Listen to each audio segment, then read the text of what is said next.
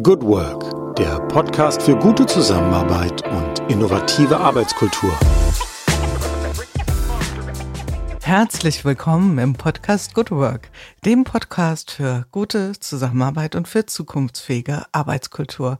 Mein Name ist Julie Jankowski und ich begrüße euch zu einer neuen Folge hier in unserem Good Work Salon, der heute nach Berlin geht. Also natürlich, ihr wisst schon, Remote und so weiter, ja. Und ähm, ich habe heute jemand in mein Studio locken können, der ähm, sich mit dem Thema Zeit ganz schön arg beschäftigt und zwar so sehr und zu so einem heißen Thema, dass er selbst für ein Gespräch fast keine Zeit gehabt hätte. Aber wir haben es doch noch hinbekommen und das freut mich und ich hoffentlich euch auch.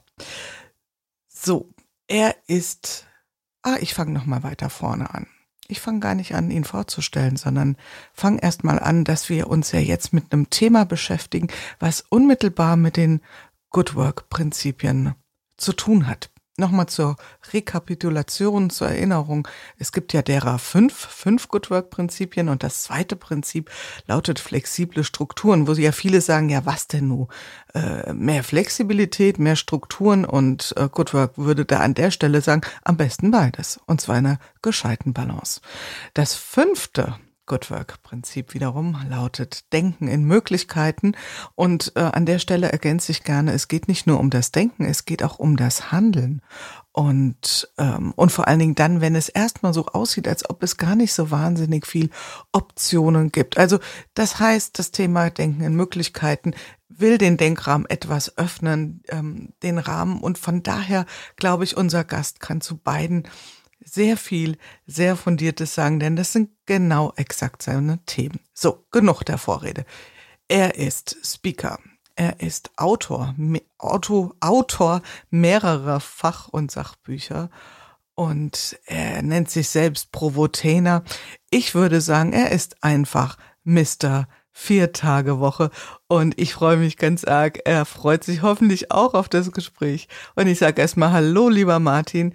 Hallo, lieber Martin geht aus Berlin. Hallo Jule, vielen Dank für die Einladung und gut, dass wir die Zeit gefunden haben. ja, genau. Und ich habe gedacht, naja, also der Mann muss ja alle Zeit der Welt haben, der arbeitet ja nur vier Tage die ja. Woche. das mal kurz. Der, der, der, Running Gag ist ja, das Buch habe ich 24-7 geschrieben. Ja, genau. genau, da kommen wir auch mal gleich zu.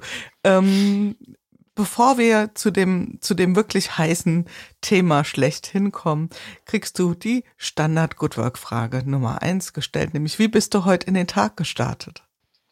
Super gut. Ich war schon draußen. Es ist, es ist, also, es ist wunderschönes Wetter draußen und es hat richtig gut getan. Mhm. Ist das so ein, so ein Thema, was du morgens erstmal raus, so bevor irgendwie so der Alltag losgeht? Ist das was, was du dir hm, als Ritual zurechtgelegt hast oder so, wie es sich ergibt? So wie es sich ergibt. Also häufiger springe ich an den Schreibtisch und veröffentliche erstmal was auf Xing oder LinkedIn. ähm, aber ich fahre einfach so, so, so gerne Fahrrad und das bietet sich hier halt mhm. einfach an, wenn so ein schönes Wetter ist, einfach mal aufs Fahrrad zu springen und eine halbe Stunde oder eine Stunde hier durch. Mhm. Ich, das Prinzip ist dann immer rechts, links, wo ich gerade hinkomme und ich versuche immer neue Straßen zu entdecken, obwohl ich hier schon sehr lange lebe. Ja, genau, du lebst ja in Berlin und wir haben im Vorgespräch, also was heißt Vorgespräch, wir haben eben uns schon ein bisschen warm ge geblubbert und irgendwann gesagt, so jetzt stellen wir mal hier auf, auf Record, weil hätten wir alles schon mitnehmen können, ne, was wir besprochen haben. Und das wiederholen wir so gut es geht hier nochmal. Aber du hast mir erzählt, ähm, du bist ja eine bedrohte Spezies. Definitiv, ja. Mhm. Und zwar als einer der letzten Ur-Berliner.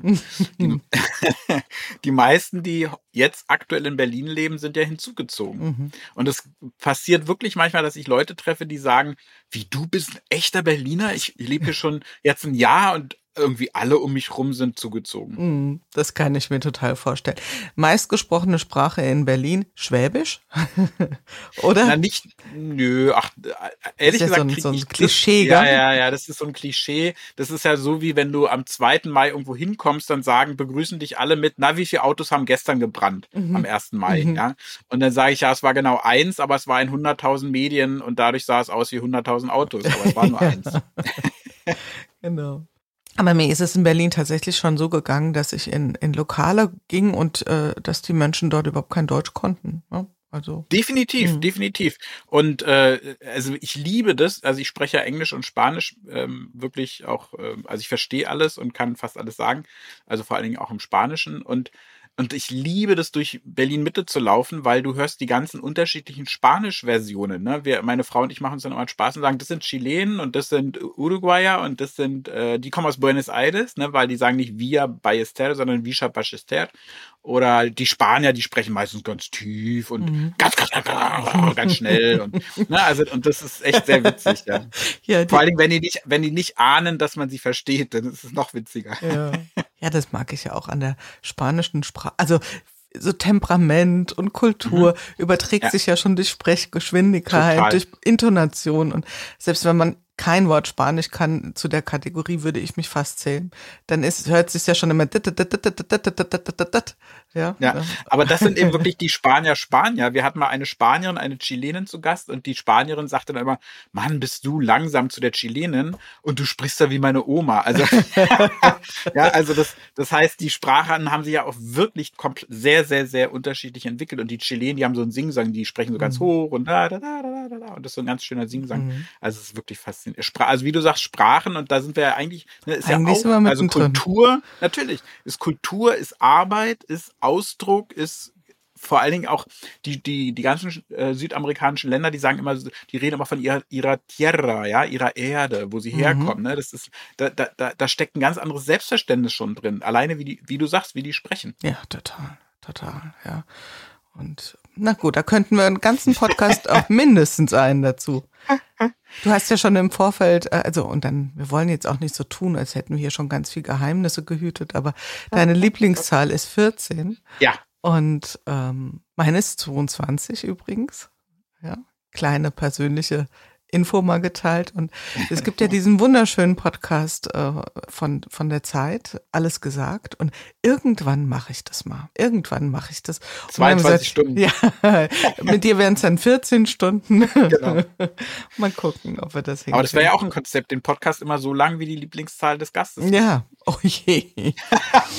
naja, gut, also da die meisten Menschen ähm, eine Zahl zwischen 0 und 31 als Lieblingszahl haben, weil es, haha, Surprise, oft was mit dem Geburtstag zu tun hat. Bei mir ähm, nicht. Bei dir ja, nicht. Na, indirekt, indirekt. Ja. Es hat mit fünf Geburtstagen zu tun. Mit fünf Geburtstagen, ja, wow. Das müssen wir auch nochmal aufklären. Cliffhanger. Cliffhanger. Ihr seht schon. So, wir steigen mal ein ins Thema, oder? Du hast ein Buch, ich sag mal nicht veröffentlicht, sondern rausgehauen. Also ja. wenn es ein Buch gibt, das zur perfekten Zeit erschienen ist, dann ist es dein Buch, nämlich das Thema die Vier-Tage-Woche. So heißt es ja auch, ja? Die Vier-Tage-Woche. Und von daher finde ich die Anmoderation auch wirklich, steht dir gut zu Gesicht. Und ich glaube, wenn man googelt und gibt Vier-Tage-Woche ein, dann kommt äh, relativ schnell Martin Geht denn das Buch ist gerade erst erschienen vor ein paar Wochen. Und also, wenn ich so in die sozialen Medien gucke, in, in, in die klassischen Medien, dann ist das ja ein wahnsinnig intensiv diskutiertes Thema. Ich frage mal so rum, war das Kalkül? Ja, das, Nein. Äh, ja, gut, Nein, dann steig mal ein. ähm, also, Kalkül nicht in dem Sinne, dass ich, dass ich jetzt auf eine Welle aufspringen will, sondern äh, Kalkül insofern, dass ich äh, am 13. Oktober letzten Jahres, war nicht der 14. leider, aber es war, der, war tatsächlich der 13. Oktober, ähm, den Hashtag vier Tage Woche auf Instagram eingegeben habe und überrascht war, dass da schon hunderte, hunderte Unternehmen mit diesem Hashtag werben um neue Mitarbeiterinnen und Mitarbeiter. Mhm. Und in dem Moment, ich habe dann kurz mit meinem Sohn telefoniert und habe gesagt, du, ich glaube, ich schreibe ein neues Buch, vier Tage Woche. Ich hatte ein ganz anderes geplant, war an einem ganz anderen Thema dran, aber das war diese, wirklich so ein Schlüsselmoment, so eine Sekunde, wo ich gedacht mhm. habe, das gibt's doch gar nicht. Die meisten erzählen mir, es geht nicht. Die, die nächsten meisten erzählen, es geht nicht im Handwerk. Die nächsten meisten sagen, es geht nicht in der Produktion. Und ich finde hier Hunderte im Handwerk, mhm. in der Produktion, in der Gastronomie, in der Pflege, überall im Einzelhandel. Und das weiß keiner. Scheinbar weiß es keiner. Mir war das in der Dimension auch nicht klar. Ich habe schon ein paar mit ein paar vorher gesprochen, aber in der Dimension war es mir auch nicht klar. Inzwischen sind es ja Tausende, weil ja jeden Tag 10 bis 20 neue dazukommen. Und Äh, und an, in dem Moment, es war wirklich so, okay, ich schreibe das Buch, zack, ich habe angefangen, alle zu kontaktieren, die Interviews zu führen und dieses, wie du sagst, dieses Buch dann rauszuhauen. Mhm. Ja. und äh, du hast es ja im Eigenverlag gemacht, das heißt, du bist wirklich time to market, kann man sagen. Ja, ja ich glaube, dein letztes Interview war wann? Oder letztes Zitat? Genau, 27. Februar, da habe ich die letzte, das letzte Zitat eingefügt und am 1.3. war es äh, quasi veröffentlicht und offizieller Veröffentlichungstermin war der 14.3. Der 14.3., da ist er wieder. Genau. Die 14, da ist sie wieder, gut. Und ähm, nur mal ganz kurz am Rande, also jetzt mal auf, auf äh, von der Metaperspektive. Ich schreibe ein Buch draufgeschaut. Ähm, äh, liebe Hörer, liebe Hörerinnen von Good Work, das ist Denken in Möglichkeit, nämlich dieses ähm, den Blick dahin sorgsam und achtsam zu richten, wo ergeben sich Möglichkeiten, wo ergeben sich Spannungsfelder, spannende Themen. Und genau das, also wenn ich über die 150 Folgen irgendeine ähm, Baseline sozusagen definieren sollte, dann ist es immer wieder dieses, dass Menschen ähm, Phänomene entdeckt haben, da sehr achtsam waren und gesagt haben, okay, da ist irgendwie was los. Da muss ich mal ein bisschen näher reinspüren und dranbleiben. Also von daher vielen Dank auch nochmal, dass du das so äh, hier schön geteilt hast mit uns. Und ich frage dich mal eine Frage oder stell dir mal eine Frage, die sich vielleicht ein bisschen komisch anhört. Nämlich, lieber Martin, was ist denn die Vier-Tage-Woche? Ah, nein, das ist überhaupt keine komische Frage, äh, weil da herrschen tatsächlich sehr viele Missverständnisse draußen. Das merkt man auch in den ganzen öffentlichen Debatten. Es, für mich gibt es zwei Grundprinzipien. Das eine ist drei Tage frei. Mhm. Das ist ja auch der größte Mehrwert. Mhm. Diese drei, da können wir später noch drauf eingehen, was das alles für positive Impulse hat. Das zweite ist, für die, wie ich sagen würde, echte Vier-Tage-Woche heißt es das gleiche Gehalt. Mhm. Alles andere ist schon verhandelbar. Also die allermeisten Unternehmen, die ich im Buch zitiere, haben tatsächlich die Arbeitszeit reduziert. Das ist aber keine Voraussetzung. Ähm, die allermeisten Unternehmen haben die Vier-Tage-Woche mit ihren Mitarbeiterinnen und Mitarbeitern entwickelt, gemeinsam. Und entsprechend findest du bei 151 Betrieben im Buch 151 Modelle. Mhm haben die 39 Stunden, 38 Stunden, 38,5, 37, 37,5, 36, 34, 32, 30. Alles unterschiedlich, aber das Verbindende ist immer drei Tage frei, volles Gehalt. Selbst wenn sie von 40 auf 30 Stunden reduziert haben. Und du kannst montags frei haben, mittwochs frei haben, donnerstags frei haben, freitags frei haben. Manche haben Split Teams, Hälfte hat montags frei, andere Hälfte hat freitags frei. Dann gibt es Friseure, die öffnen nur noch dienstags bis freitags und so weiter. Also du findest überall andere Modelle und das haben viele noch nicht realisiert. Das war eigentlich auch mit ein Grund, warum ich das Buch geschrieben habe, weil ich gesagt habe, erstmal die Fakten und dann können wir drüber mhm. reden, aber bitte nicht umgekehrt. Ja, genau. Also das heißt, wir würden heute auch gern, äh, oder ich würde gern mit dir heute mal ein bisschen über die Fakten sprechen, mhm. denn du hast es hier schon ein bisschen angeteasert, 151, das ist die Zahl der Unternehmen, die du befragt hast in unterschiedlicher Form, wirst du sicherlich auch nochmal zu deinem ähm, Rechercheprozess und zu deinem, äh, zu dem gesamten äh, Thema nochmal was sagen. Also 151 Unternehmen hast du befragt zu ihren Erfahrungen mit der Vier-Tage-Woche. Also das sind wirklich Unternehmen, die es verprobt oder auch regelhaft eingeführt haben. Kommen wir gleich auch nochmal zu.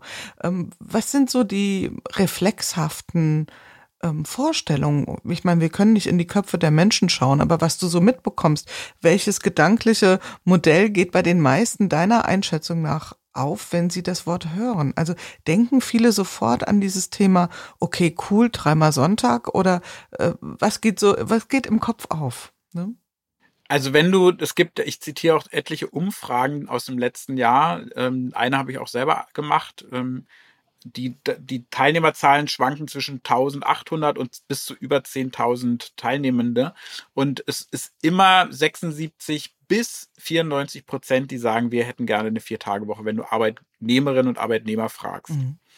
Ähm, interessanterweise berichten fast alle Unternehmen, mit denen ich gesprochen habe, dass wenn jetzt zum Beispiel die, die Personalleitung oder die Inhaberin der Inhaber zu den Mitarbeitenden gegangen ist und gesagt hat, lasst uns mal gemeinsam über eine Vier-Tage-Woche nachdenken. Habt ihr Bock? Können wir das bei uns realisieren?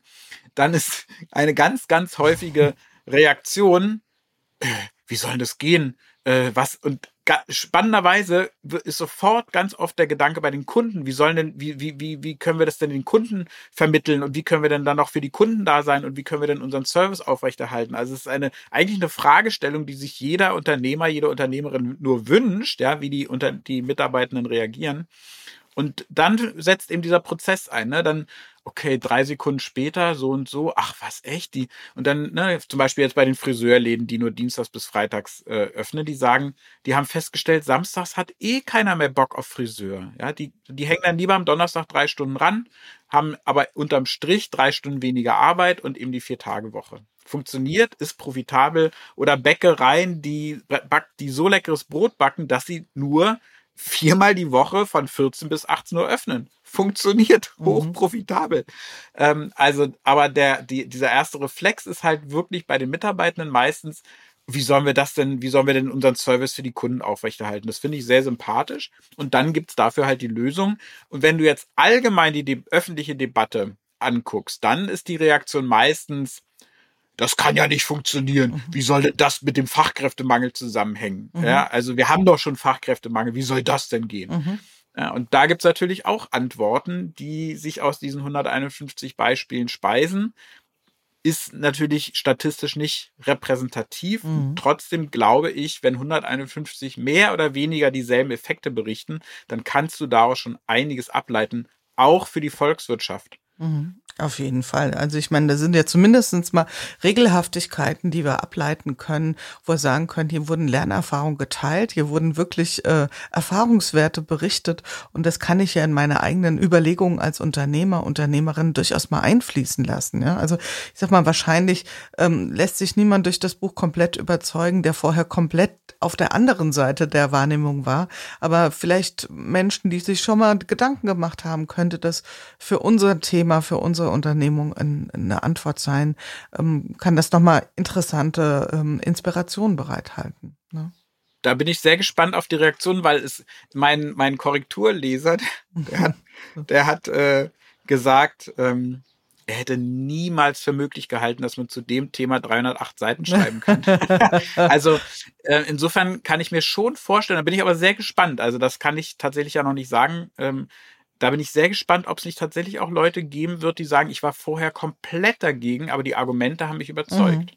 Mhm. Ja. Weil, weil die Argumente sind, sind also einfach so vielfältig und umfassend positiv, dass, dass ich wurde ja selber überzeugt. Ich war nicht dagegen, aber ich war eigentlich relativ neutral. Ja, ich so. Und dann äh, durch diese ganzen Gespräche und Argumente und Erfahrungen von den Firmen denke ich, Leute, fangt heute damit an. Mhm. Ja?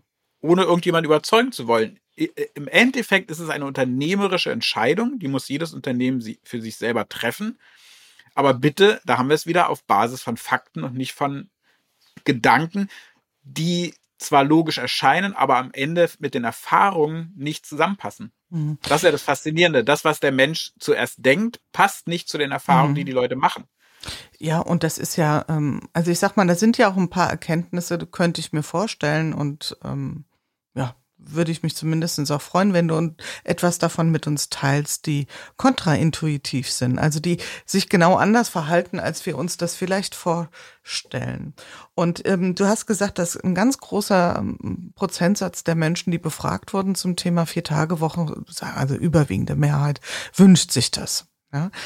Gehen die, und deswegen, ich bleib nochmal bei der Frage, gehen die implizit davon aus, dass vier Tage Woche automatisch auch eine Arbeitszeitverkürzung äh, bringt? Oder glaubst du, die Antwort wäre ähnlich positiv, wenn es eine Umverteilung wäre? Was hast du da Informationen? Hast du dazu Empirie an der Hand, ähm, ja. wie es dann aussieht?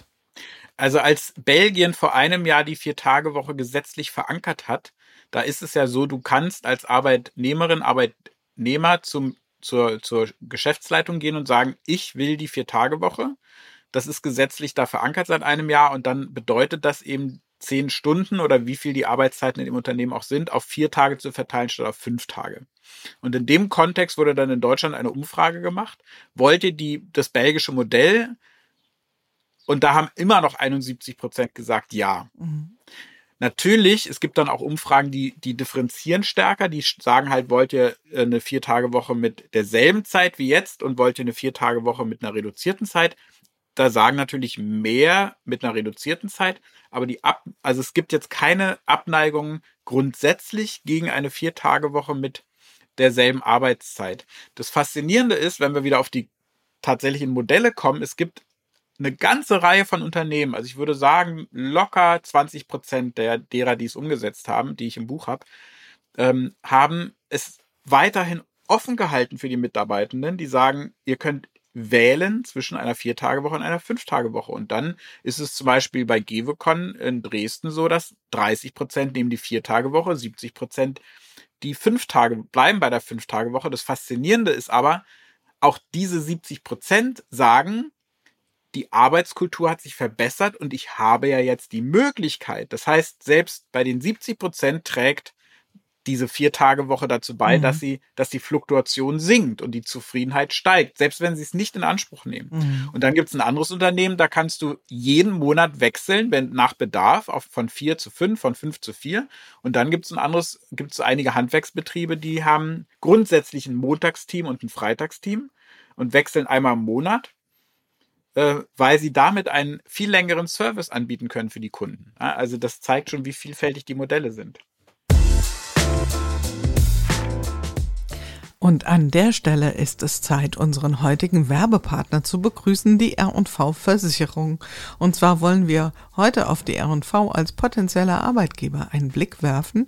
Wenn du also aktuell auf der Suche bist nach einem neuen Job, dich beruflich neu orientierst, ist es vielleicht genau die richtige Information, genau im passenden Moment. Die R&V ist genossenschaftlich organisiert, das heißt, das Thema Unternehmenskultur ist dort wirklich spürbar und erlebbar.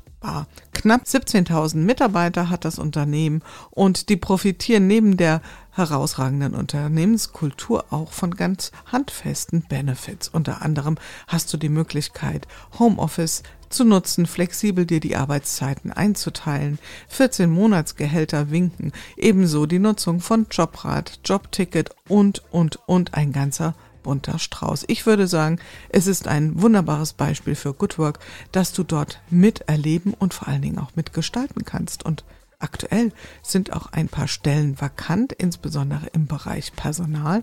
Wenn du also da Interesse hast, schau rein unter www.jobs.ruv.de. Ich wünsche dir viel Erfolg ich würde ganz gerne mal so ein bisschen stückweise so die verschiedenen Modelle abklopfen und wir kommen dann ja wahrscheinlich auch mehr oder weniger unmittelbar zu den Effekten, weil das sind ja, das sind ja, sagen wir mal, zwei Betrachtungen. Ja, zum einen, welche gibt's, welche Modelle gibt es? Also ähm, man könnte ja erstmal intuitiv auch so auf die Idee kommen, auch bei deiner bei deiner Einlassung zum Thema, was bedeutet das für die Kunden? Vier Tage Woche bedeutet vier Tage Woche für das Unternehmen.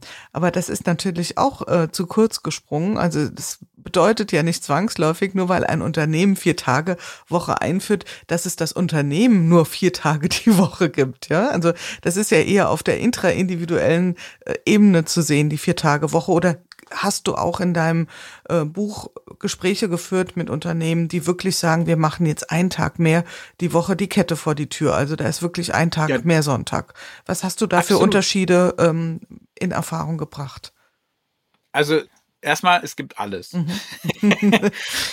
und äh, und ähm, kleiner Einschub, äh, weil die Flexibilisierung mhm. nimmt halt extrem zu. Ja? Mhm. Wenn du dir vorstellst, 151 Unternehmen haben unterschiedliche Modelle und jetzt kommen, sind allein in den letzten, also seit ich das Buch veröffentlicht habe, sind locker nochmal 1000 Unternehmen dazugekommen, mhm. ähm, die auch unterschiedliche Modelle haben. Und die, die es vor, sagen wir mal, zwei, drei, vier oder fünf Jahren eingeführt haben, die entwickeln schon die nächsten Modelle für ihr Unternehmen. Ja? Die sagen teilweise, unser Ziel ist es, jeder arbeitet, wann er will. So. Und, ähm, und es gibt Unternehmen, die machen freitags dicht. Also zum Beispiel die Leithäusel Baugruppe in Wien, die haben 450 Mitarbeitende. Die haben freitags dicht und haben im letzten Jahr 72 Tonnen CO2 eingespart. Und 160.000 Euro für Betriebskosten der Fahrzeuge, weil sie freitags stehen. Dann gibt es ähm, ne, die Friseure zum Beispiel, die schließen eben montags das ist halt der Klassiker, aber eben auch samstags zu. Mhm. Ja, die haben nur noch dienstags bis freitags. Was war jetzt zum Beispiel für diese Firma, die du zuerst nanntest, ähm, die Baufirma, was war für mhm. die die Motivation zu sagen, wir entscheiden uns für das Modell? Also wir lassen wirklich einen Tag die Produktion stoppen. War das ein, ein Thema CO2, Energie einsparen? Ähm, war es das Thema Fachkräftemangel? Was war der war sozusagen die Triebfeder, sich für diese Variante zu entscheiden? Für die allermeisten ist es die Triebfeder Good Work, mhm. Unternehmenskultur mhm. und dahinter häufig der Fachkräftemangel. Ähm, und zum Beispiel eine Tischlerei, die haben über Monate keine einzige Bewerbung bekommen und die haben die Vier-Tage-Woche eingeführt, publik gemacht, 50 Bewerbungen bekommen.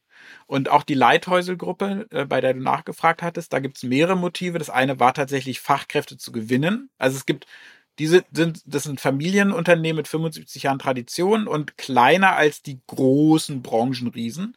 Und die Bewerber gehen halt eher zu den großen Branchenriesen, weil sie die halt eher kennen. Und Leithäusel ist durch die Vier-Tage-Woche jetzt in allen Medien.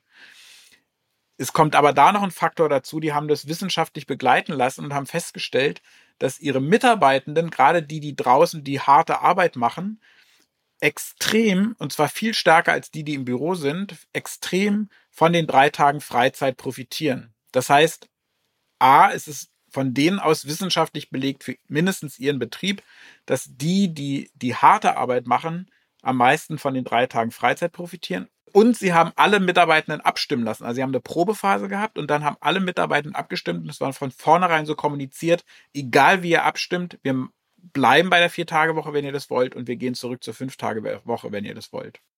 Und du hast ja gesagt, es gab auch Unternehmen, die haben quasi wie so eine Art doppelte Währung. Also es gibt die Wahlmöglichkeit zwischen fünf Tage und vier Tage Woche. Das finde ich auch spannend. Äh, kannst du da vielleicht mal was zu sagen? Also dass sich da auch äh, überhaupt diese Wahlmöglichkeit angeboten wird und ähm, wie haben die Mitarbeitenden darauf reagiert? Also was wird präferiert? Ganz unterschiedlich. Ähm in, in einem Unternehmen, ähm, Recruiting Now am, am, in Bayern, die sagen, ähm, sind fast alle, neu, über 90 Prozent sind auf die Vier-Tage-Woche gegangen, Einzelne sind bei der Fünf-Tage-Woche geblieben. Dann die Gewecon zum Beispiel, die haben gesagt 30 Prozent Vier-Tage-Woche, 70 Prozent Fünf-Tage-Woche. Dann gibt es eine ambulante Pflege, auch in Bayern mit 500 Mitarbeitenden. Ähm, da ist es auch sind es auch unter 50 Prozent, die die Vier-Tage-Woche gewählt haben. Und da ist es ja genau so, wie du sagst, die Pflege muss an sieben Tagen stattfinden. Mhm. Ja? Also es ist am Ende eine Frage der Organisation und die Grit Pauling vom 25 Hours Hotel in Köln, die hat so schön gesagt, geht nicht, ist Bullshit. Es ist einfach nur eine Frage, ich muss anders kalkulieren, ich muss anders koordinieren, ich muss anders organisieren und da das alles möglich ist, mache ich meinen Mitarbeitenden die, die Vier-Tage-Woche möglich. Ja, also es geht ja nicht darum, den Service um 20 Prozent zu kappen, sondern nee. wie du sagst, anders umzuverteilen. Und da sind wir ja wahrscheinlich auch bei einem ganz essentiellen Punkt. Ähm, ich muss ja, wenn ich äh, weiter unternehmerisch auch erfolgreich sein will, muss ich ja notgedrungen meine Prozesse betrachten. Ja, also ich kann ja schlecht äh, äh, sagen, ja, okay, wir machen mal hier einen harten Struktureingriff, indem wir unsere, unsere Arbeitszeit komplett anders verteilen. Und ansonsten lassen wir unsere Prozesse aber so schön weiterlaufen. Welche Effekte hast du gesehen? Also vielleicht kannst du da auch so ein bisschen, noch mal ein bisschen Fleisch an die Knochen bringen, sozusagen. Was, was hat sich auf Prozessseite wirklich äh, substanziell verändert bei den Unternehmen?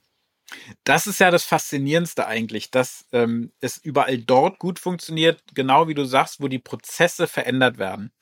Und ein Unternehmen hat zum Beispiel alle, die haben, machen sehr viel online ähm, und die haben alle Tools, die sie benutzen, überprüft und haben festgestellt, manche waren einfach viel zu groß und äh, unnötig und haben klein, also ich sag mal kleinere, einfachere Tools eingeführt. Oder sie haben jetzt einen Upload für die für die Kunden. Äh, früher haben sie sich selber eingespeist. Die Kunden finden es toll. Das Unternehmen spart zwei Mitarbeiter. Also eine Arbeitszeit von zwei Mitarbeitenden, die jetzt quasi für alle eine Arbeitszeitreduzierung bedeutet. Äh, oder ähm, ein anderes Unternehmen, die haben die stille Stunde eingeführt, eine Steuerkanzlei, SKS in Dresden und Berlin, die haben 10 Uhr bis 12 Uhr und 14 bis 15 Uhr klingelt kein Telefon im Unternehmen. Die E-Mails werden nur zweimal am Tag zugestellt.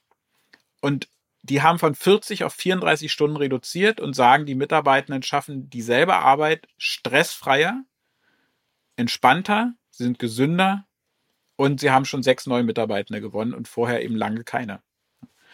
Und, und das sind immer die Prozesse oder ein, auch finde ich total faszinierend, ein Elektrobetrieb, der hat, der geht, der auf Baustellen geht, der hat alle Mitarbeitenden mit iPads ausgestattet. Ein ganz kleines Detail, was aber unheimlich viel Zeit und Ärger früher gemacht hat. Der Kunde kommt auf die Baustelle, will eine Änderung. Früher hieß es, du hast es aufgeschrieben, bist ins Büro gefahren, hast es eingetippt, hast dem Kunden geschickt, der Kunde, nö, so habe ich es ja gar nicht gesagt. Hin und her und hin und hin und her, bis beide unterschrieben haben, Stunden. Jetzt auf der Baustelle wird ein Foto gemacht, wo der die Änderung will, wird es eingezeichnet, der Kunde unterschreibt digital auf der Baustelle, fertig. Ja, das ist so eine krasse Erleichterung und das mal hochgerechnet auf alle Baustellen. Ähm, oder ein anderes Unternehmen, die haben festgestellt, die machen Bautrocknung, die haben die Arbeitszeit sogar von 40 auf 32 Stunden reduziert. Und die haben festgestellt, klassisch wurde immer behauptet, du brauchst für eine große Bautrocknung, also ich sage mal jetzt ein Riesengebäude oder ein Riesenkeller, 64 Löcher. Und die haben einfach mal experimentiert. Geht das auch anders? Und sie haben festgestellt, 32 Löcher, dieselbe Wirkung und sie sparen die Hälfte der Arbeit. Gut, und also das heißt, wir haben hier ein Rieseneffizienzthema. Ja, einen genau. Rieseneffizienzschatz gehoben, wo ich mir natürlich so ein bisschen an den Kopf kratze und sage, warum braucht man dafür so eine harte Maßnahme? Sind vielleicht Dinge, die auch schon mal vorher hätten betrachtet gehört. Und ähm, aber gut, äh, sei es drum.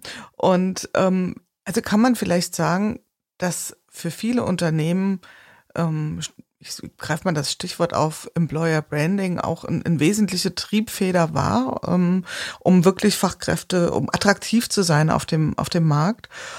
Und dann zu sagen, okay, wir haben jetzt hier so eine Strukturanpassung, die uns zwingt, mit unseren Prozessen uns auseinanderzusetzen, damit wir, weil ich meine, was du eben berichtest, es sind viel aber Handwerkerunternehmen, ja, Handwerksbetriebe, die ja im Prinzip Zeit gegen Geld als Geschäftsmodell haben. Ja, also muss ich ja eine Effizienzsteigerung äh, vorantreiben, weil sonst bin ich schlicht nicht mehr wirtschaftlich. Ja? Also oder muss meine Preise enorm in die Höhe äh, treiben, was vielleicht aktuell der ein oder andere schon getan hat, aber das kann ja nicht äh, der Schluss sein. Also würdest du sagen, die Logikkette ist so, dass man aus einem Need heraus ähm, viele Firmen von sich aus auf diesen, ich sag jetzt mal, Zug aufspringen und sagen, okay, und dann müssen wir aber ran, dann müssen wir unsere Prozesse auch anpacken.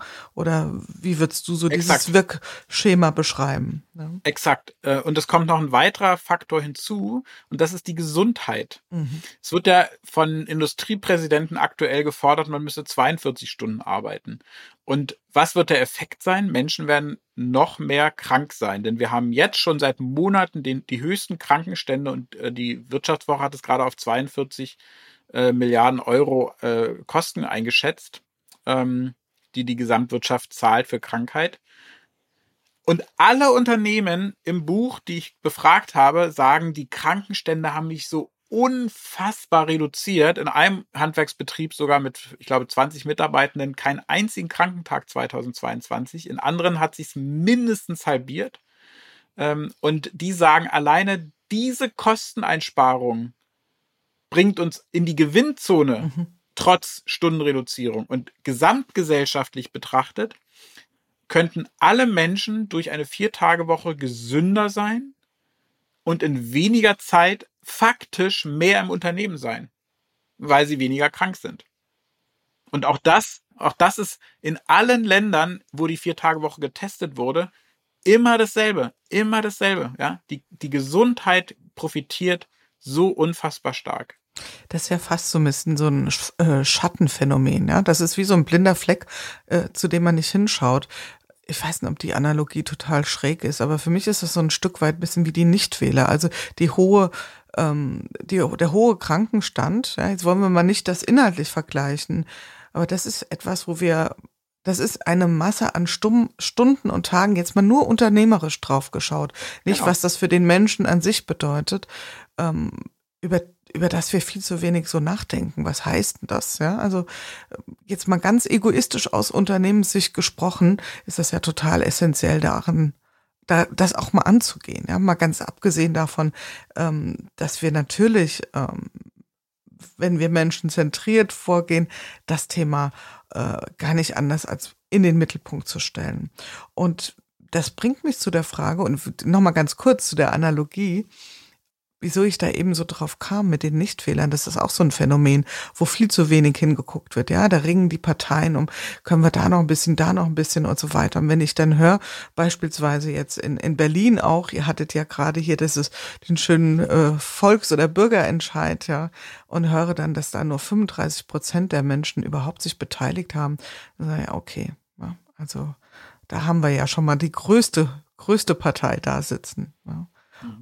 Und trotzdem, das ist ja das Faszinierende, trotzdem hat die, die, der Anteil, der für den Klimaentscheid mhm. gestimmt hat, hat mehr Stimmen als alle Parteien in der Wahl, die einen Monat vorher stattgefunden mhm. hat. Also die, die, deswegen, ne, das ist auch noch ein faszinierendes Bild. Die, die Partei derer, obwohl der ja leider gescheitert ist, der, mhm. der Volksentscheid, aber die Gruppe derer, die mit Ja gestimmt hat, ist größer als alle Wähler, die die CDU, SPD, mhm. Grüne oder sonst eine Partei bekommen hat. Genau. Und das heißt also, die Menschen, die nicht wählen, wählen. Ja. Also die ja, Menschen, die nicht wählen, wählen und zwar ganz massiv, indem sie eben nichts tun. Und die Menschen, die krank sind und die entscheiden sich nicht krank zu sein, sondern die sind krank, ja, aber die tun auch etwas, ja. Also auch wenn sie das natürlich unterstelle ich einfach mal gerne anders hätten, ja. Aber das ist ein Phänomen, mit dem wir uns finde ich, viel zu wenig beschäftigen. Viel zu wenig. Mhm. Und es gibt, es gibt ein faszinierendes ähm, Beispiel aus, aus Schweden. haben sie in der Pflege eingeführt, drei Tage Arbeit, drei Tage garantiert frei. Mhm. Mit dem Ergebnis, die arbeiten 88 Prozent der Arbeitszeit beim vollen Lohn. Und das ist für das Krankenhaus, die das experimentiert, die damit experimentiert haben, ein Gewinn, weil die Menschen weniger krank sind. Und ich behaupte, in Deutschland verheizen wir die Pflegekräfte, also als Gesellschaft, in einem völlig unakzeptablen Modus, dass wir, dass die, die quasi diesen Beruf lieben und ihn ausführen als Profession, ständig einspringen müssen für die Lücken, die ein krankes System eigentlich produziert. Und eigentlich müsste man gerade die, und das gilt für Lehrer und Erzieherinnen und Erzieher genauso, äh, müsste man die, die diese Dienstleistungen für die Gesellschaft und für uns Menschen bringen, müsste man viel stärker entlasten. Und das ist das Faszinierende. Eine regelmäßige Entlastung, wie diese, diese Regelung 3 plus 3, ist so unfassbar effektiv in der Gesundung der Menschen und der Gesellschaft. Und das andere folgt halt dieser ich sag's jetzt mal, Tumpenlogik, wir haben zu wenige, ja, also müssen genau. die, die wir haben, noch mehr arbeiten. Merke, Fehler im System. Ja, dann haben Richtig. wir nämlich bald noch weniger. Und das ist, äh, glaube ich, ja schon mal so ein kleiner Denkfehler, der aber sehr, sehr vorherrschend ist in unserem wirtschaftlichen System. Ja? Und deswegen hat mich das, das Schreiben von dem Buch hat mich wirklich glücklich gemacht, weil ich nur mit Unternehmen zu tun hatte, die Good Work leben. Mhm. Mhm. Ja, die das Leben, die, die wirklich deren erste Frage ist, was kann ich für meine Mitarbeitenden tun, damit sie länger gesund bei uns arbeiten, damit sie bei uns bleiben, aber damit sie auch vor allen Dingen gesund bleiben mhm. und die volle Leistungsfähigkeit bringen. Oder eine Unternehmerin hat gesagt, ich liebe meine Arbeit und weil ich sie so liebe, will ich auch in 10 und 20 Jahren noch genauso leistungsfähig sein wie heute. Und deswegen brauche ich wie im Leistungssport Ruhepausen. Mhm. Ich, also ich investiere als Unternehmer im besten Sinne in die Arbeitskraft, in die gesunde Arbeitskraft der Menschen, Richtig. mit denen und äh, ich zusammenarbeite. Was tun die Menschen mit den drei Sonntagen? Ja, um mal bei dem Bild zu bleiben. Weil ich meine, irgendwas, irgendwas muss ja da Netflix. auch passieren. genau, und das soll jetzt gesund sein, Martin. Come on. das, also auch das ist ja das Faszinierende, weil du hattest ja vorhin gefragt, was ist so, was sind so häufige erste spontane Meinungsäußerungen. Mhm. Von Skeptikern kommt genau das, ne? Ja, dann liegen die alle auf der Couch und werden noch fauler und sind ja eh schon faul, weil sie wollen ja nur vier Tage arbeiten. Und das auch das kann man sowohl in den deutsch österreichischen und schweizerischen Unternehmen messen, aber auch im Ausland gibt es ja Pilotversuche, mhm. die in Spanien zwei Jahre liefen, in Island vier Jahre liefen und so weiter. Und überall dasselbe Ergebnis. Die Menschen nutzen ihre freie Zeit vorrangig für Sport, für Hobbys, für Freunde, für Familie. Und, und jetzt kommt noch den Clou, wer weniger arbeitet, also an diesem freien Tag wird eher gesund gekocht und gesund gegessen, als, und es ist sogar statistisch bewiesen, wer die Menschen, die länger arbeiten als 40 Stunden, haben einen größeren CO2-Ausstoß als die Menschen, die weniger arbeiten.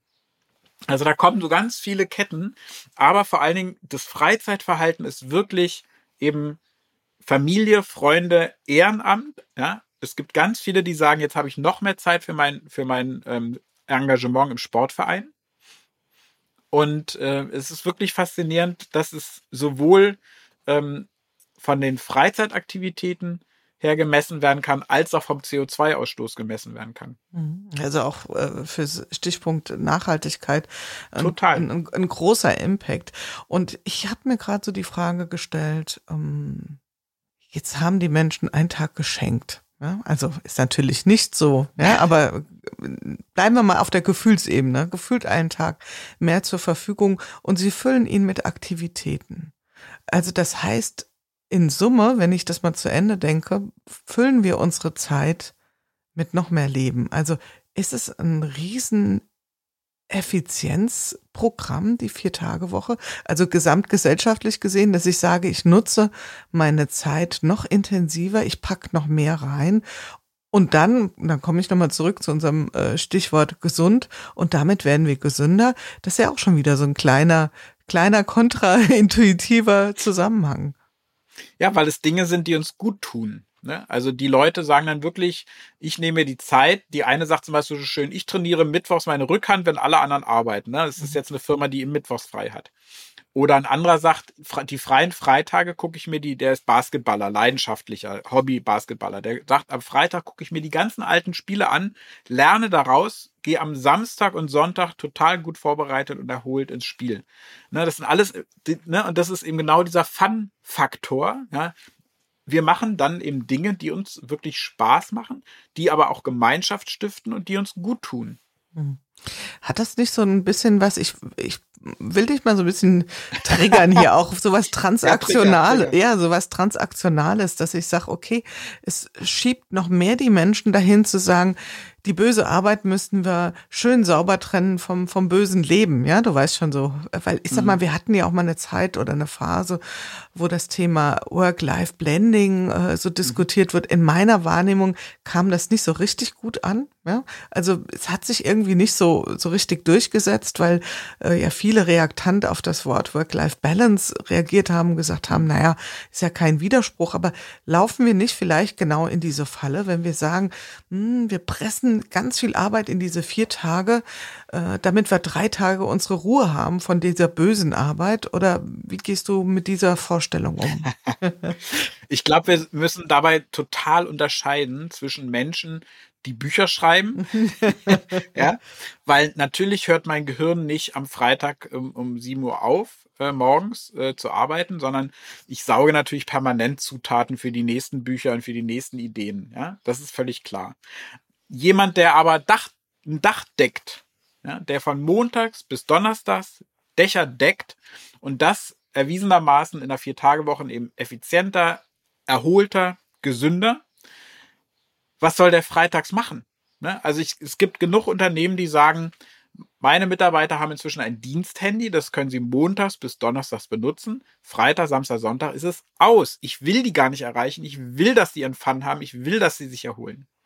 Also deswegen glaube ich, dieses Work-Life-Blending, Work-Life-Flow und so weiter, das, äh, da sollte man, sollten wir alle gemeinsam sehr genau hingucken, über welche Berufe mhm. sprechen wir gerade. Und äh, auch ich lebe keine Vier-Tage-Woche, aber ich bin eben auch mein eigener Unternehmer oder ich bin, ne, also so, und da ist ein Riesenunterschied jetzt habe ich, ich hatte äh, mal in einem Podcast dazu aufgerufen, bitte alle Startups mit einem vier, mit einer Vier-Tage-Woche meldet euch, weil ich hatte kein Beispiel von einem Startup, hat sich tatsächlich ein Startup aus München gemeldet. Und die, die sagen, die, also die haben das einerseits gemacht, um Mitarbeiter zu gewinnen. Ne? Die sagen, sie wachsen halt überdurchschnittlich schnell, sie brauchen viele Mitarbeiter. Die Vier-Tage-Woche ist halt im Moment das Goodie, was du anbieten kannst. Aber der Gründer ist auch 100% davon überzeugt, dass die Leute die Arbeit schaffen und dass er, also ich habe ihn so ein bisschen als Sustainable Native bezeichnet. Und Sustainable Native heißt einerseits ja, dass viele junge Leute mit dem Pariser Klima ähm, Agreement aufgewachsen sind.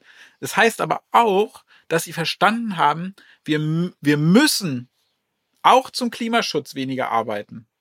Und wir können auch super viel und super gute Arbeit in weniger Zeit schaffen. Und genau das lebt er und will deswegen auch von keinem seiner Mitarbeiter, dass die ständig einspringen müssen, weil er es selber hasst.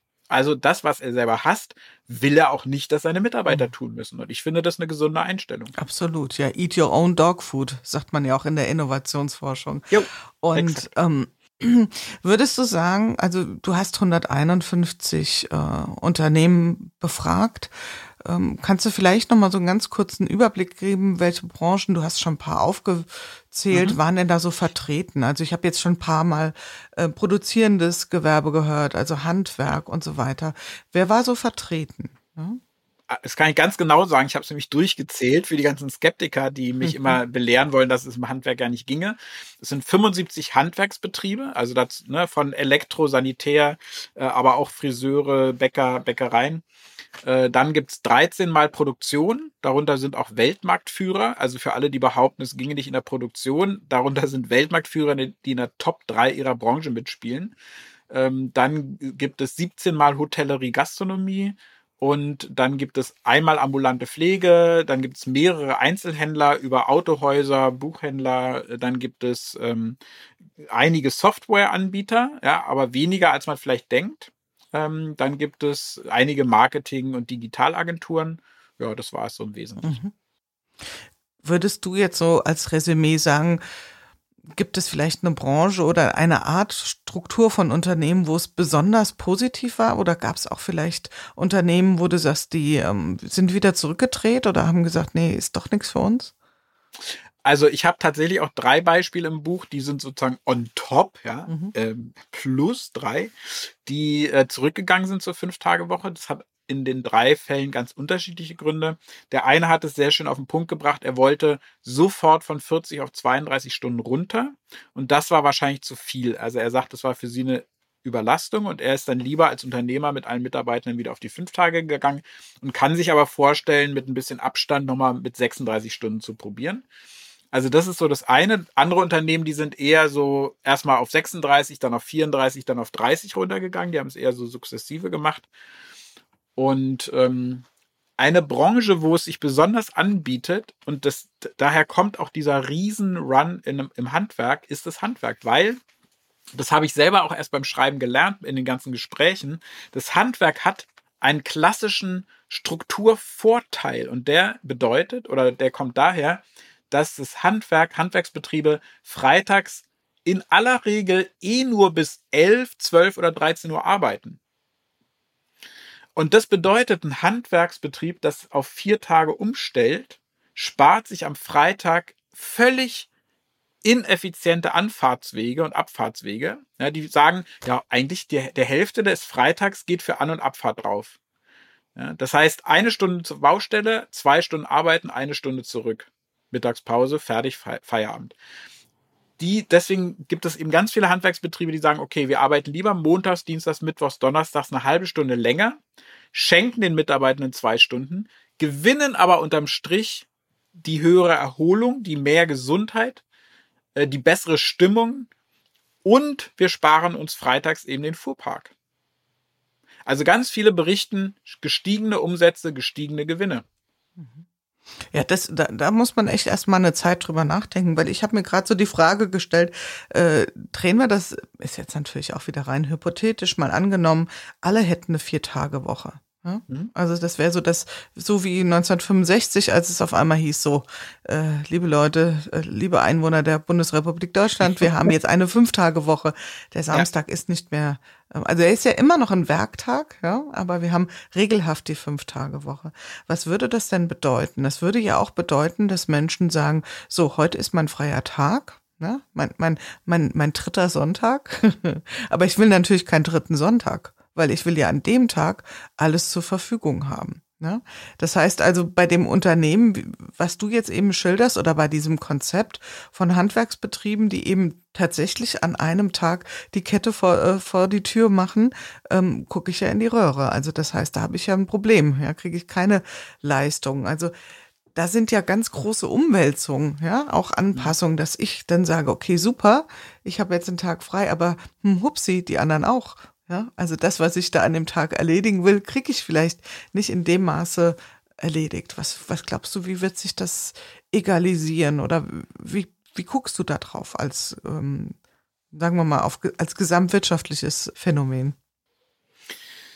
Wir werden gar keine andere Wahl haben. Also wenn wir uns den Klimaschutz angucken, werden wir gar keine andere Wahl haben, Dinge zu reduzieren. Und, äh, und das Faszinierende ist, alle unter, also eine, ein Unternehmen hat es auch, hat, hat, hat wochenlang FAQs geschrieben, was sie den Kunden erzählen können, wenn die kritische Fragen stellen. Die so in diese Richtung gehen, ne? Mhm. Sind sie dann nicht mehr verfügbar und, hm, hm, hm, und haben wir dann Nachteil? Die Kunden haben nicht eine einzige kritische Frage gestellt, sondern die haben reihenweise das Unternehmen beglückwünscht, dass sie wieder Vorreiter sind in einer Prozessveränderung und haben gesagt, wir sind stolz, eure Kunden zu sein, weil ihr seid wieder Vorreiter. Ganz das Gegenteil ist passiert von dem, was sie gedacht haben. Äh, und äh, bei den Baustellen, also deswegen, ne, mhm. gerade im Handwerk gibt es eben mehrfach dieses Modell, ein Teil arbeitet montags, ein anderer Teil mhm. freitags. Dadurch haben sie sogar eine Serviceverlängerung. Mhm. Sie haben längere Zeiten für die Kunden verdienen auch genau in den Zeiten das meiste Geld, weil alle anderen Handwerker haben zu. Ähm, und ja, und wie gesagt, auch Bäckereien, die sagen, wir backen lieber richtig, richtig gutes Brot an vier Tagen. Und wir haben höhere Umsätze, als wenn wir sechs Tage billiges Brot verkaufen. Also auch schlechtes Brot, schlechte Ernährung und so weiter. Ne? Auch da haben wir ja Folgekosten in der, in der Ernährung, in der Gesundheit mhm. und so weiter. Also ich glaube, das wird eine ich, ich bin überhaupt, ich plädiere überhaupt nicht dafür, dass die vier Tage die Regel werden muss. Ja, das also wäre nicht meine nächste Frage gewesen. Ja, ja. Hast du schon wir verstehen uns, Wir verstehen uns schon blind. Du. Ähm, aber äh, das ist überhaupt nicht mein Ansatz, ist auch überhaupt nicht mein Anliegen. Jeder, deswegen meinte ich, es ist eine unternehmerische Entscheidung. Aber ich bin 100% davon überzeugt, dass die Vorteile einer Vier-Tage-Woche in einem Modell, das zu dem Unternehmen, zu den Kunden, zu den Mitarbeitenden und zur Branche passt. Von den Vorteilen bin ich so überzeugt, dass ich glaube, es hat die Chance, das neue Standardmodell zu werden. Mhm. Was passiert intern? Also wir haben gesagt, Prozesse werden werden angefasst, werden hinterleuchtet, werden durchleuchtet. Endlich mal, ja, wo man auch sagt, hm, genau. hat es jetzt offenbar die Vier-Tage-Woche in den Unternehmen gebraucht, dass äh, gewisse Bullshit-Dinge da auch mal auf den Prüfstand kommen. Und da fallen uns zwar ja ganz viele Dinge ein beim, ja. beim Stichwort Bullshit. Ich denk mal an sowas wie Meetings und äh, ganz viele Ineffizienzen. Hast du da, und dann sind wir ja schon beim Thema, was ja eigentlich auch Good Work rahmt, nämlich das Thema Unternehmenskultur. Da würde ich ich gerne mit dir noch mal ein bisschen drauf abbiegen. Was, welche Effekte siehst du, hat das auf das Thema Unternehmenskultur, wenn wir so eine harte Strukturveränderung herbeiführen? Also das ist wirklich faszinierend, weil alle berichten über eine Stimmungsverbesserung im Unternehmen. Äh, die sagen zum Beispiel jetzt in dem Hotel, in dem einen Hotel sagen die, die Übergaben sind so viel entspannter, die Mitarbeiter sind entspannter, ähm, die sind freundlicher. Dann kam der Satz Happy Mitarbeiter, Happy Guests. Mhm. Ja, das ist ja gerade in der Hotellerie, Gastronomie wichtig. Ähm, dann andere, wie soll ich sagen, die, diese, die Unternehmenskultur wird in diesen Unternehmen halt immer vom Menschen her gedacht. Und ich glaube, das ist der entscheidende Unterschied. Oder das ist das, warum die erfolgreich sind damit. Es ist eben nicht so, dass da jemand denkt, ich nehme jetzt mal ein Konstrukt, ich nehme eine Schablone, mal nach Zahlen, sondern nein, die sagen, ich habe hier Menschen. Und mit diesen Menschen entwickle ich das Modell. Alleine das ist für mich die aussagekräftigste ähm, ja, Aussage, das, das, das klare Signal, die haben verstanden, worum es in der Unternehmenskultur geht, nämlich um die Menschen, die da sind.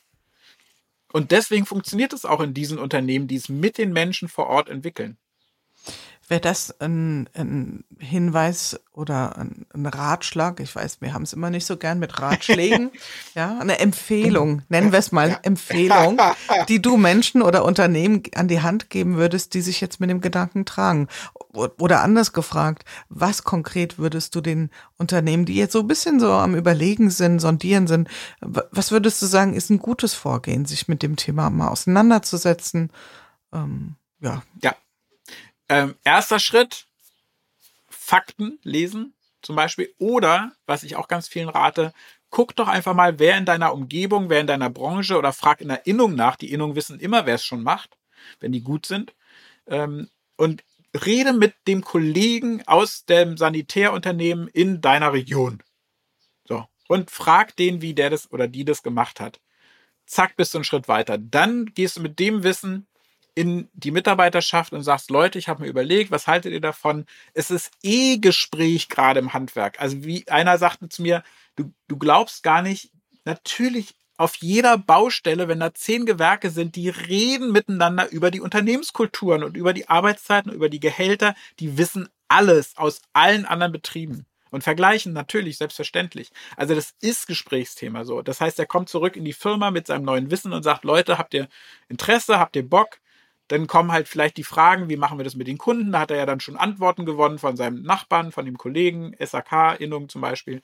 Und zack, dann wird gesagt, na gut, dann lass uns das doch mal probieren. Fast alle haben eine Probezeit von vier Wochen, von sechs Wochen, manche ein Jahr. Und dann wird entschieden. Mhm. Ist relativ simpel. Ist relativ simpel, wenn, und das ist genau der Clou, den du ja gerade angesprochen hattest, wenn mit den Menschen im Unternehmen mhm. gesprochen wird und die ein Teil der Entwicklung sein können. Also als partizipativer Prozess, ähm, so wie ich dich jetzt auch verstehe, macht es relativ wenig Sinn, das einfach so top-down anzuordnen und vor allen das Dingen auch mit dem Holz. funktionieren. Mhm. Das ist ja gerade das Beispiel bei Lidl in mhm. Österreich, ne, wo es A auch nur, nur in Anführungszeichen in der Verwaltung eingeführt wurde, nicht in den, in den Läden. Da wurde es jetzt wieder zurückgenommen. Ja, und ich, ich kenne die interner nicht. Ich könnte mir aber vorstellen, dass es eben kein partizipatives Modell war. Hm. Ich, das ist auch nochmal so ein Punkt und ich merke gerade, du hast ja eingangs gesagt, ähm, äh, mein Co-Lektor, der wusste gar nicht, kann man so viele Seiten mit dem Thema füllen. Ich ja. ertappe mich auch gerade dabei, dass ständig neue Fragen in meinem Kopf aufgehen, weil die Frage ist ja auch, wenn wir jetzt mal den Blick auf, wir haben jetzt viel über Handwerk gesprochen, über produzierendes äh, Gewerbe und so weiter und ich bin ja auch total froh, weil äh, ich gebe zu, ich bin ein bisschen mehr Großunternehmenlastig hier bei Good Work und bin sehr froh, wenn wir da auch mal dieses Schlaglicht hier drauf werfen. Aber wäre ja durchaus auch denkbar, ja, ich meine, wir kennen es von VW, das war nochmal eine andere Kiste mit der Vier-Tage-Woche, aber dass das Modell Schule macht, auch in Konzernen. Und dass man dann anfängt, ähm, einheitenweise zu denken, die dürfen die nicht. Ja, welche Gefahren siehst du da drin? Auch so gerade mal unter dem ähm, Layer oder aus der Perspektive der Unternehmenskultur. Also wenn man sagt, naja, im Produzierenden machen wir vier Tage Woche oder auch nicht oder genau andersrum. Ähm, welche Gefahren stecken da für dich drin? Also äh, kurz zu den Konzernen. Es gibt jetzt tatsächlich erste Konzernanfragen. Mhm. Ja, du ähm, lachst. Ja, gleichzeitig äh, habe ich ja das Buch, ich habe zum ersten Mal, das vierte Buch hat zum ersten Mal eine Widmung. Mhm. Und die Widmung habe ich, also das Buch widme ich den 97,3 Prozent der Unternehmen, die weniger als 50 Mitarbeitende haben. Mhm. Weil das, ne, 97,3 Prozent, das ist die, der große, also ich meine, der übergroße äh, Anteil von Unternehmen, die eben unter 50 Mitarbeiter haben, den habe ich es gewidmet. Gleichzeitig gibt es ja auch die Beispiele Leithäusel mit 450 Mitarbeitenden oder auch eine Stadtverwaltung Villach in Österreich mit 655 Mitarbeitenden oder eine Wenzel Group hat natürlich weltweit auch tausende Mitarbeiter. Also das heißt, es gibt auch schon Beispiele mit mehr. mehr. Ähm, du hattest den Konzern angesprochen das ist kommunikativ mit Sicherheit eine große Herausforderung, weil in einem Unternehmen zwei Modelle und zwar getrennt, die einen dürfen das, die anderen dürfen das nicht, das erscheint mir sehr schwierig. Eher müsste man ein Modell entwickeln, wo man sagt, einer, das haben viele auch so gemacht, mhm. die haben gesagt, wir fangen in einer Abteilung an. Also ein Hotel zum Beispiel hat ähm, in, an der Rezeption angefangen und hat es da mit den zehn Mitarbeitenden an der Rezeption ausgetestet. Nach einem halben Jahr haben sie, haben sie rausgefunden, wie es gut funktioniert. Jetzt übertragen sie es auf den Eventbereich. Ja, so. Und so kommt ein Bereich nach dem anderen dran. Das finde ich ein gesundes Vorgehen, wenn es auch genauso kommuniziert wird den Mitarbeitenden. Wir fangen mit den einen an, damit wir lernen und es dann besser für die anderen Bereiche auch machen können. Das finde ich okay. Das kann dann auch ein Prozess sein, der kann zwei, drei Jahre dauern von mir aus. Aber es muss von vornherein klar kommuniziert sein, du kriegst es und du kriegst es nicht. Das halte ich für problematisch. Aber wenn man sagt, wir fangen mit einer Abteilung an, um die Erfahrung zu sammeln, das kann, glaube ich, gut funktionieren. Mhm. Ja, und das ist ja genau dieses äh, experimentelle Vorgehen, ja, also hypothesenbasiert ja. und sagen, genau. okay, ich reflektiere wieder in in entsprechenden Zeitabständen, äh, hat es was gebracht und also in, in, meiner Vorstellung kann das gar nicht anders als partizipativ gehen. Aber gut, wir werden sehen, wie sich die Unternehmen äh, entscheiden. Ich, du, du wirst in einem Jahr wirst du ganz viele Kommentare lesen. Bei uns hat es nicht geklappt. Ja. Blöd. Und ich kann ja auch sagen, warum. ja, so, Martin, Provotainment, Autor, ja. Mr. Vier-Tage-Woche. Hast du schon ähm, äh, www.viertagewocheconsulting.com äh, gesaved? äh, also, der Ball liegt ja auf dem Elber, oder? Der Ball liegt auf dem Elber, ja. Die, die Domain Vier-Tage-Woche ist leider belegt. Ähm, aber ja, also ich liebe es, Impulse zu sehen und wenn Unternehmen auf mich zukommen, ich mache jetzt da tatsächlich auch schon diverse Workshops mit Unternehmen intern, um genau diese partizipativen Prozesse anzustoßen. Mhm. Ja. Äh, das mache ich super gerne, aber so ein richtig klassisches Consulting ist irgendwie nicht mein Ding. Mhm. Also da schreibe ich lieber das fünfte und sechste, siebte Buch. also liebe Unternehmen hingehört. Ihr dürft Martin mal einladen, aber die Umsetzung, das dürft ihr schon alleine hinkriegen. Ja, auch, auch, auch aus der Überzeugung heraus, ich gebe gerne den Anstoß, wie sie es mit den Mitarbeitenden anfangen. Mhm. Und dann habe ich es aber lieber, dass sie es in Eigenregie machen, eben aus dem partizipativen Gedanken heraus, als dass ich jetzt da ständig antanze. Das ist überhaupt nicht mein, mein Denkmodell. Ja. Bei mir sind noch so ein paar Fragen, äh, da bin ich auch noch mal gespannt. Also ich habe dir, nee, habe ich nicht erzählt, ähm, teile ich hier noch mal an der Stelle. Ich war vor, weiß gar nicht, vor einem halben Jahr oder so, als ich beim Friseur war, sagte meine Friseurin, also ihre Freundin hat einen Handwerksbetrieb und die haben jetzt die Vier-Tage-Woche eingeführt. Und ich fand das auch total cool. Ah, interessant, interessant. Erzählen Sie mal. Ja, die Mitarbeitenden waren erst total begeistert. Und dann nach paar Wochen ähm, kam einer, ein Meister kam äh, in, in, in Betrieb und sagte, also zu Hause hätte sich die Begeisterung abgekühlt. Und sagten die Kollegen, warum? Ja, also das ist, meine Frau war das gar nicht so recht. Jetzt bin ich irgendwie einen Tag da und da ist die an einem Tag, wo ich sonst nicht, da, da war ich eigentlich nicht vorgesehen. Ja. Das heißt, das hat ja, und das ist jetzt eine humoreske Einlassung, vielleicht auch äh, gehen jetzt bei dem einen oder anderen so ein bisschen die woken Nackenhaare hoch. Ah, was ist denn das für ein Bild und, und äh, gesellschaftliches Bild und hm, hm, hm. Aber will heißen, das hat ja schon auch ganz viele Auswirkungen auf den Strukturwandel in der Familie, in Abläufen, in den privaten. Und da ist so eine Frage, die ich für mich schon ein bisschen hin und her mir überlegt habe. Wie spielt das mit dem Thema auch? Ähm, ich denke jetzt mal, bleiben wir mal bei dem Thema, die Arbeitszeit wird vielleicht ein bisschen verkürzt, aber im Grunde führt es schon dazu, dass ich den Tag noch länger arbeite. Ein bisschen länger vielleicht als vorher. Wie ist das kompatibel mit dem ganzen Thema Kinderaufsicht, Betreuung? Treibt das vielleicht, also gerade auch so das Stichwort Teilzeit bei Frauen, Teilzeitfalle, treibt das vielleicht noch ein bisschen mehr diesen Keil rein in ähm, Traditionalisierung von, von Familien, von Rollenverhältnissen? Also schlicht könnten Frauen Verliererinnen der Vier-Tage-Woche sein. Möglich ist alles. Ähm, also ich will das überhaupt nicht per se ausschließen. Allerdings propagiere ich im Buch eine ganz andere Regelung, eine Vision, nämlich ähm, genau aus dem von, aus der von dir genannten Teilzeitfalle will ich raus mit der Vier-Tage-Woche.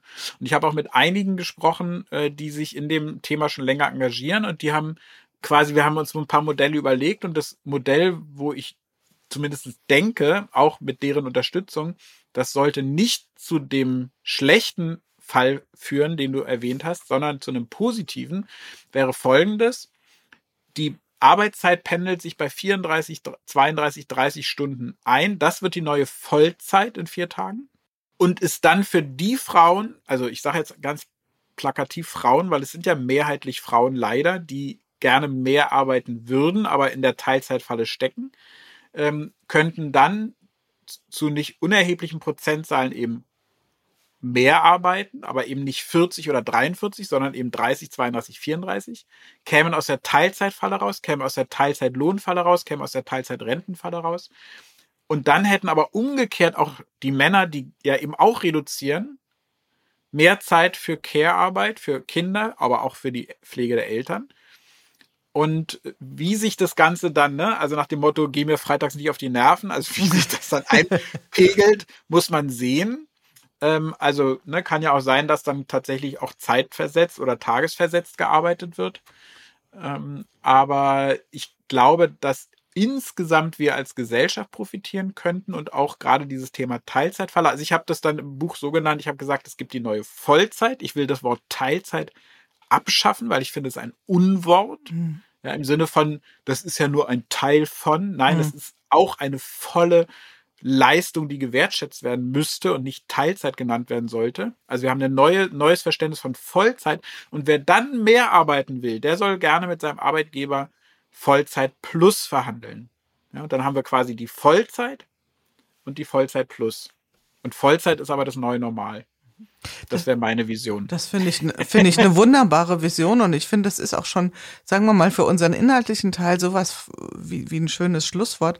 Ich pack gerne natürlich nochmal ähm, in die Shownotes sämtliche Bücher von dir. Das sind nämlich derer, du hast, glaube ich, gesagt, vier sind sogar ich, oder? Vier. Vier, ja. genau. Du hast dich mit dem Mythos Fachkräftemangel beschäftigt, mit dem Rock Your Work, Rock Your Idea. Das grinst mich von deinem Bildschirm auch schon an. Jetzt die Vier-Tage-Woche. Also du bist ein, ein fleißiger äh, Autor und, und Publizist und ähm, mutmaßlich auch jemand, der gerne liest. Was liest du, wenn du dich inspirieren willst oder magst du vielleicht auch zu dem Thema heute uns irgendwie eine Empfehlung mit auf den Weg geben? Ein Buch, was dich sehr angesprochen hat.